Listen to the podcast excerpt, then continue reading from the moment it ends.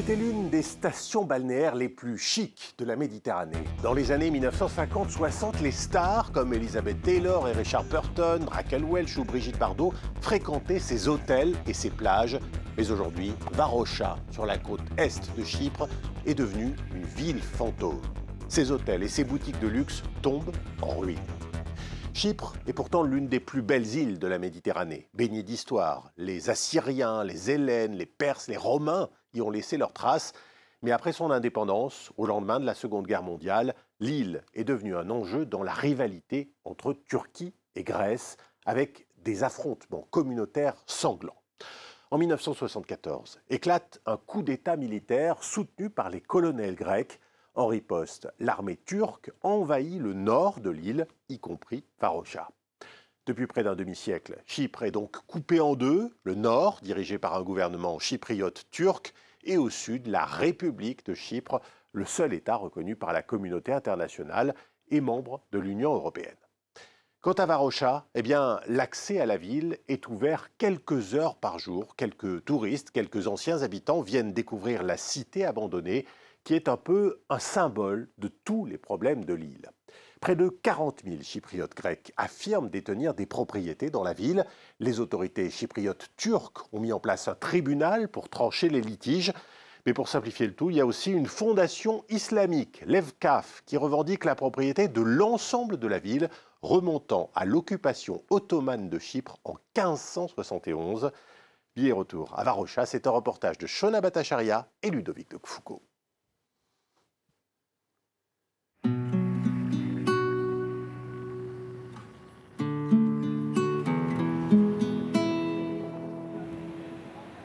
C'est une ancienne station balnéaire, connue dans le monde entier, aujourd'hui en ruine. Cet hôtel était l'un des plus huppés. Alors là, vous pouvez voir le Golden Mariana quand il était encore en activité. À l'époque, les Lordos, une famille chypriote grecque, étaient les plus grands propriétaires fonciers de Varosha. Andreas, l'héritier, avait 6 ans quand les forces turques ont bombardé la ville. Uh, J'avais un pistolet en plastique et j'essayais de nous défendre. J'ai gardé le petit pistolet en plastique jusqu'à ce qu'on quitte Varosha dans la précipitation. Les avions militaires nous bombardaient et ma mère, très inquiète, nous disait Si on voit un avion militaire, j'arrête la voiture, vous descendez et je reviendrai vous chercher. Andreas revendique toujours la propriété de cet hôtel, qu'il a revu pour la première fois il y a un an et demi. Il a également tenté de rentrer dans l'appartement où il a passé son enfance, mais il a été brièvement arrêté car il est interdit de franchir les limites de ce qui est considéré comme une zone militaire. Le temps passera, il est déjà passé, et chaque minute hors de chez nous nous fait mal. Euh, On veut juste rentrer à la maison et vivre en paix. À Varosha, le temps s'est arrêté il y a 48 ans. En 1974, l'armée turque n'avait pas prévu de s'emparer de la station balnéaire, mais la trouvant vidée de ses habitants, elle a décidé de l'occuper. Varosha ou Marash pour les Turcs est maintenant située en République turque de Chypre du Nord, la RTCN, une entité non reconnue internationalement, sauf par Ankara. La ville abrite l'une des deux bases militaires turques de l'île. Jusqu'à 30 000 soldats turcs y seraient toujours stationnés. En octobre 2020, deux rues sont ouvertes au public. Et moins d'un an plus tard, le président turc annonce qu'une partie de la ville serait désormais aux mains des autorités civiles chypriotes turques. Le Conseil de sécurité de l'ONU y voit une provocation. Les anciens résidents craignent qu'avec ce changement d'administration, Varosha ne serait plus transférée aux mains des autorités chypriotes grecques en cas d'accord, comme c'était toujours prévu, mais qu'elle serait intégrée dans la RTCN. Recep Tayyip Erdogan promet alors un règlement de la question des expropriations. La vie reprendra à Marash. Les portes d'une nouvelle ère s'ouvriront à Marash. Une ère qui profitera à tous à la lumière d'études conformes aux droits de propriété.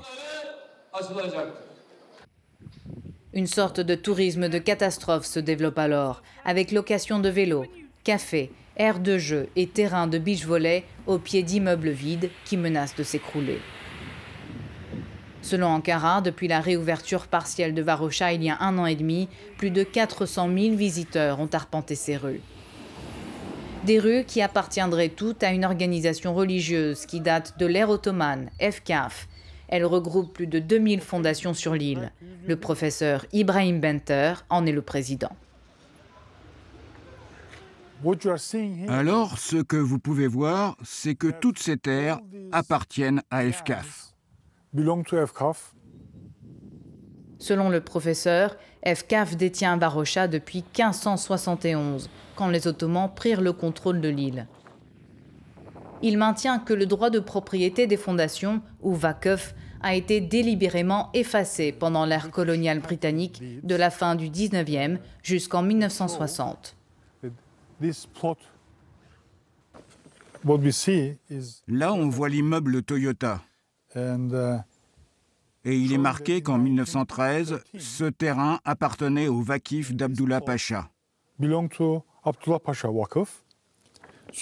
Et quand on arrive à 1936, tout d'un coup, dans les titres de propriété, le nom du Vakif n'est plus mentionné.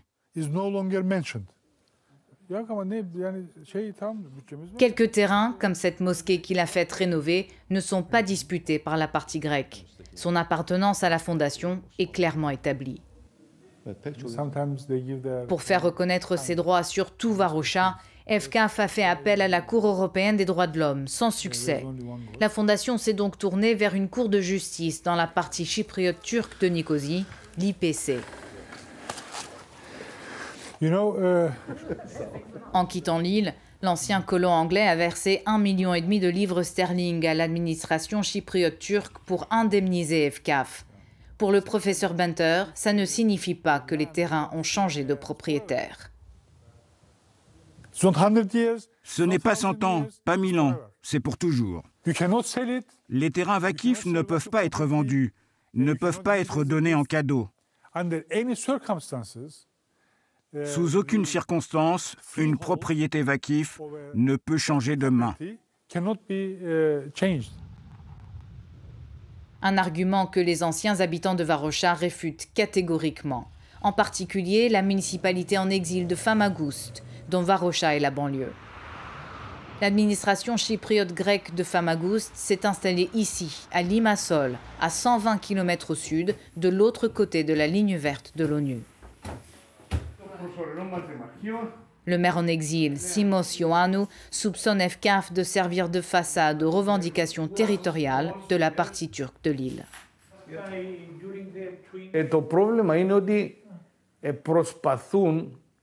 Le problème, c'est qu'ils essaient de régler le contentieux, non de manière politique, mais de manière légale.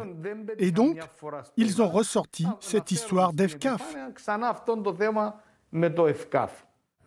Selon une résolution de l'ONU de 1984, Varosha doit être rendu à ses habitants d'origine.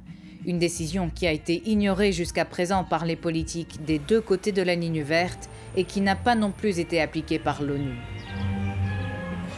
Mertkan Hamit, un analyste politique chypriote turc, nous a donné rendez-vous dans le vieux port de Famagoust. Selon lui, le célèbre quartier de Varosha a toujours été utilisé comme un levier de négociation. La position chypriote turque était quand vous voudrez arriver à un accord global, on vous le donnera. Mais avec Ersin Tatar, tout a basculé. Et le plus gros problème ici, c'est que nous affirmons que cette terre nous appartient. Le côté chypriote turc dit qu'elle est sous sa souveraineté, mais c'est faux. C'est sous la souveraineté des forces militaires turques. Les anciens gouvernements de la partie turque avaient proposé de rendre Varosha à ses habitants à plusieurs reprises.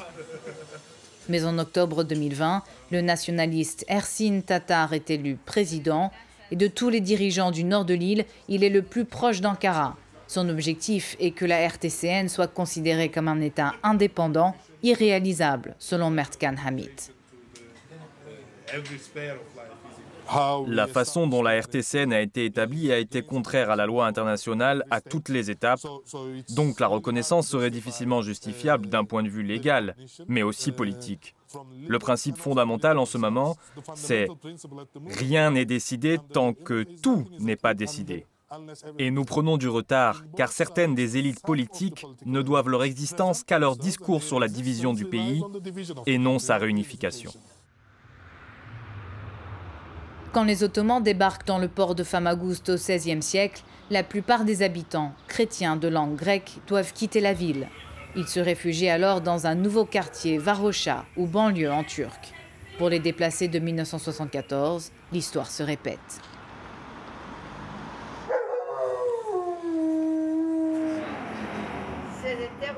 Anna Marangou vit désormais à Nicosie. Elle renvoie dos à dos les politiques des partis nord et sud. Nous, les femmes augustiens, on, meurt de plus en plus. C'est peut-être ça que le gouvernement entend pour qu'il n'y ait plus des, attaches, à cette ville. Bon, mes gosses et mes petits-enfants n'ont certainement pas le même lien avec la ville que moi j'ai. C'est moi qui me bats pour l'instant, mais je ne sais pas combien d'années je peux encore me battre.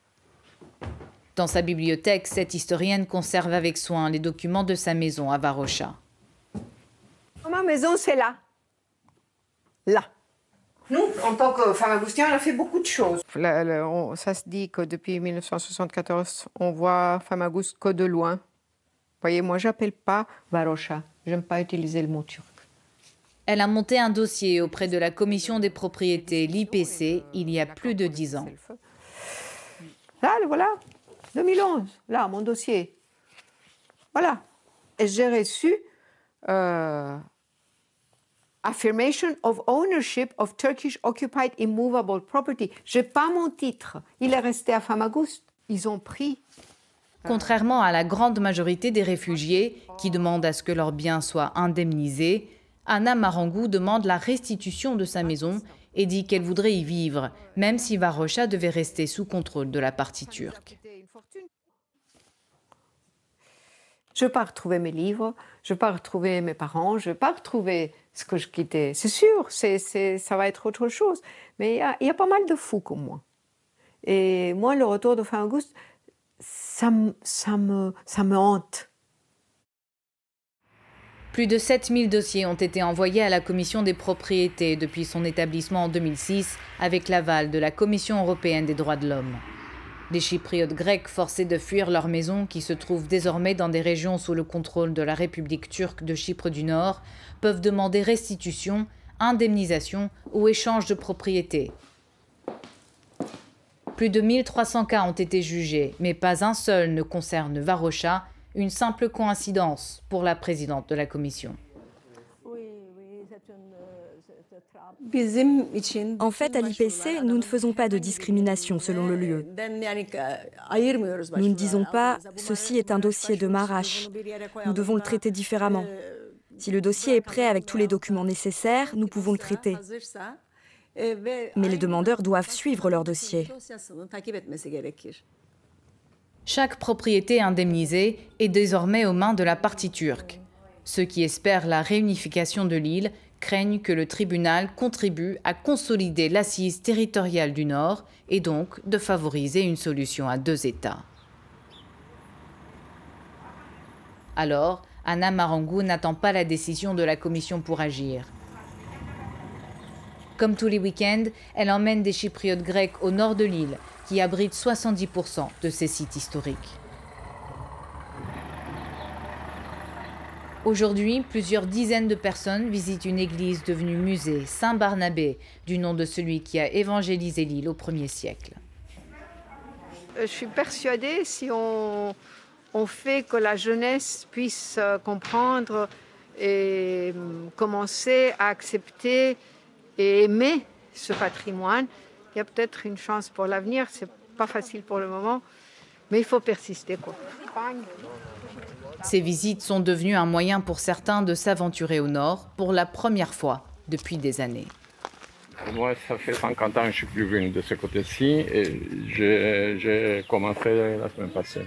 Dimanche passé, on est allé à Famagusta. Moi, je viens de, de la nouvelle Famagusta, mais je ne suis pas encore allé là-bas pour voir la catastrophe. Hein. Je ne crois pas que j'ai encore le courage. Il me faudra encore quelques temps pour décider d'aller voir. Anna Marangou organise ses excursions avec un collègue chypriote turc, Orhan Touloun. Lui aussi souhaite mettre l'accent sur ce qui rassemble les Chypriotes plutôt que sur ce qui les divise. La culture est plus forte que la religion ou la langue. Bien sûr, les nationalistes, les hommes politiques insistent toujours sur nos religions et nos langues différentes. Mais en tant que chypriote, ce ne sont pas des choses importantes. C'est en encourageant le dialogue autour de la découverte ou la redécouverte d'un patrimoine commun qu'Anna, la chypriote grecque, et Orhan, le chypriote turc, espèrent attirer leurs compatriotes sur le chemin de la réconciliation. À travers les siècles, cette île stratégique n'a cessé d'être envahie, occupée, colonisée, revendiquée par telle ou telle puissance de Méditerranée ou d'au-delà. Aujourd'hui comme hier, Chypre, enclave européenne aux portes des côtes moyen-orientales, est l'objet de nombreuses convoitises. Et voilà donc pour ce reportage à Varocha sur l'île de Chypre, un reportage que vous pourrez retrouver bien sûr sur France24.com. Je vous dis à très vite pour un nouveau numéro de Billets Retour.